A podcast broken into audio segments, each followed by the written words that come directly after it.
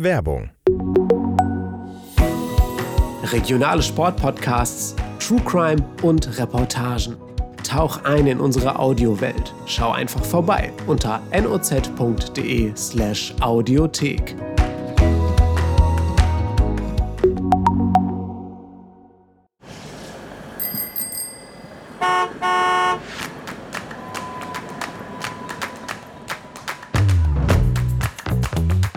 Das Pendler-Dilemma. Alltagsrealität versus Klimaziele im Selbstversuch. Eine Audioserie der neuen Osnabrücker Zeitung. Moin Moin und herzlich willkommen zur neuen Audioreihe der NOZ. Mein Name ist Bastian Rabeneck vom Audioteam und ihr seid bei Teil 2 unserer Pendler-Serie gelandet. Die große Frage, die dahinter steckt, ist, wie können wir das Klima schützen und gleichzeitig unserem gewohnten Alltag nachgehen? Dafür sind meine Kollegen und Kolleginnen aus der Redaktion zum Selbsttest angetreten.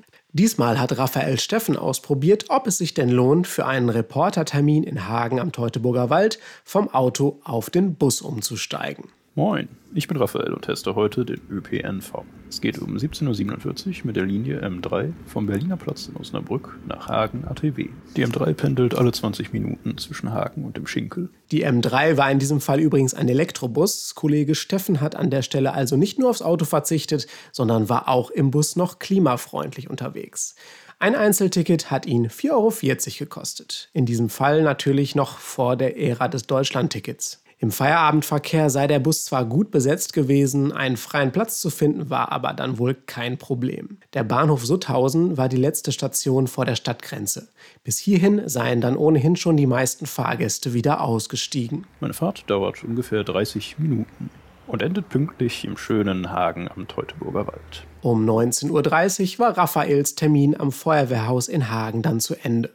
Leider ein Hauch zu spät. Sein Bus zurück zur Redaktion nach Osnabrück war drei Minuten zuvor abgefahren. Das Problem um diese Uhrzeit ist nämlich folgendes. Um 20.07 Uhr geht es zurück nach Osnabrück.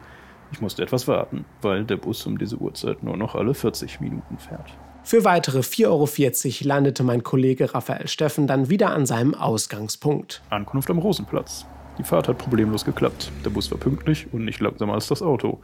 Nur an die starren Abfahrtszeiten muss man sich anpassen. Und ist der Bus nun eine echte Alternative für die Pendlerstrecke Osnabrück-Hagen-ATW? So fällt unser Fazit aus. Fürs Pendeln zwischen Hagen und Osnabrück ist der Bus eine gute Alternative zum Auto.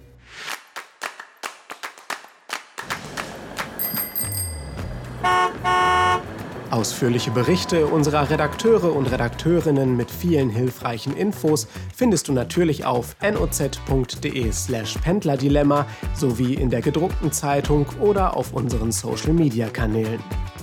Wenn du selbst autofrei lebst und uns schildern möchtest, wie dein Pendleralltag in der Region Osnabrück mit Fahrrad, Bus oder Bahn funktioniert, dann berichten wir gerne darüber. Schreib einfach eine Mail an audio.noz-digital.de.